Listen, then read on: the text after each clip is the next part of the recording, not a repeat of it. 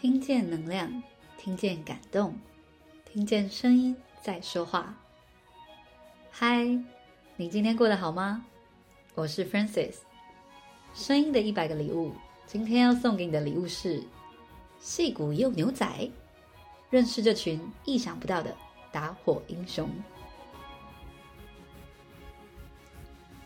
上次的节目呢，是在中秋节的尾声。跟大家分享了亚洲其他国家度过中秋节的特别习俗。今天也想来跟大家分享一些不同国家的奇闻异事。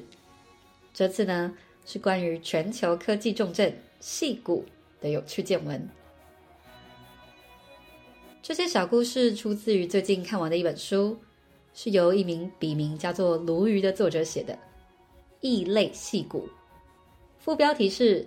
老派戏骨工程师不正经的深度田野调查。鲈鱼是待在戏骨有三十年工作经验的工程师，但鲈鱼的经历非常特别。他大学呢，其实念的是英美文学，之后从事的是翻译工作。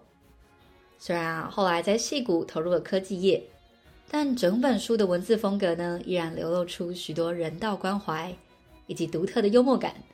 读起来十分轻松。一听到戏谷，大家很容易想到的都是大型科技公司的创业故事，或是工程师的生活。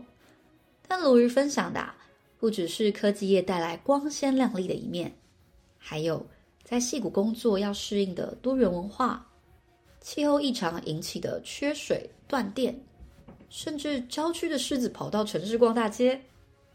晚上会变成无家者过夜的长城公车，那些和科技重镇一下子联想不到一起的画面。在整本书里面呢，我印象最深刻的故事呢，是关于一位牛仔。有一次，鲈鱼沿着河堤骑着他的登山车，他遇到了一位牛仔。牛仔以帅气的姿势骑着马。赶着几百头山羊穿越车道，让这群羊到河道的岸边吃草。这个时候，鲁日心中产生了疑惑：首先，这里的草看起来不像农场的草那么鲜美好吃，为什么这群羊吃的这么起劲呢？再者，这个地区应该算是国家所拥有的地，为什么这个牛仔会在这里牧羊呢？在随后几次撞见这位牛仔后，鲈鱼想要问他，但不管问什么，牛仔就只是笑着回答：“秘鲁。”最后，鲈鱼在网络上找到了答案。没想到，这群山羊和这个牛仔在执行的可是攸关大家性命的工作。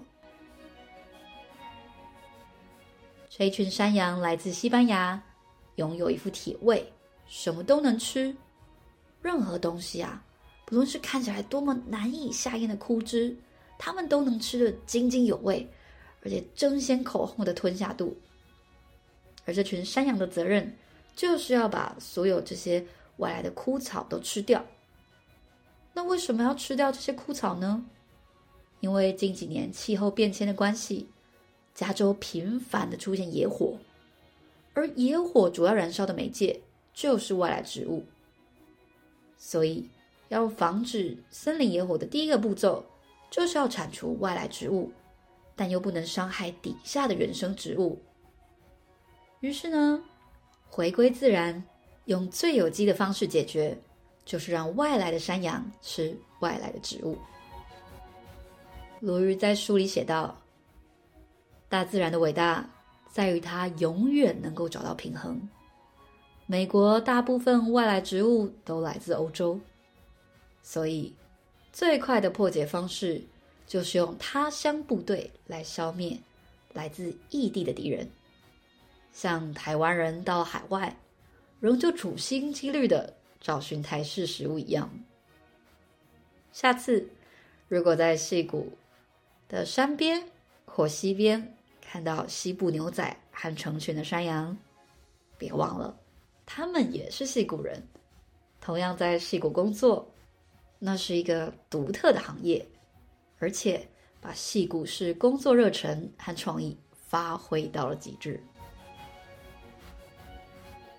想到一群西班牙山羊孜孜不倦的吃草，而且成为最优秀的打火英雄，那个画面真的是十分有趣。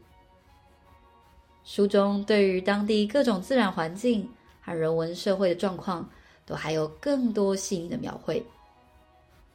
欢迎对于有想多了解戏骨不同面向的朋友，可以翻看《异类戏骨》这本书，相信会有许多意想不到的收获。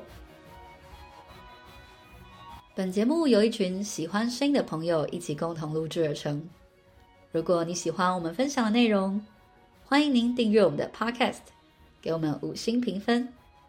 也邀请您在 Apple Podcast 留言分享你的收获与感动，这将是给我们持续制造礼物的动力。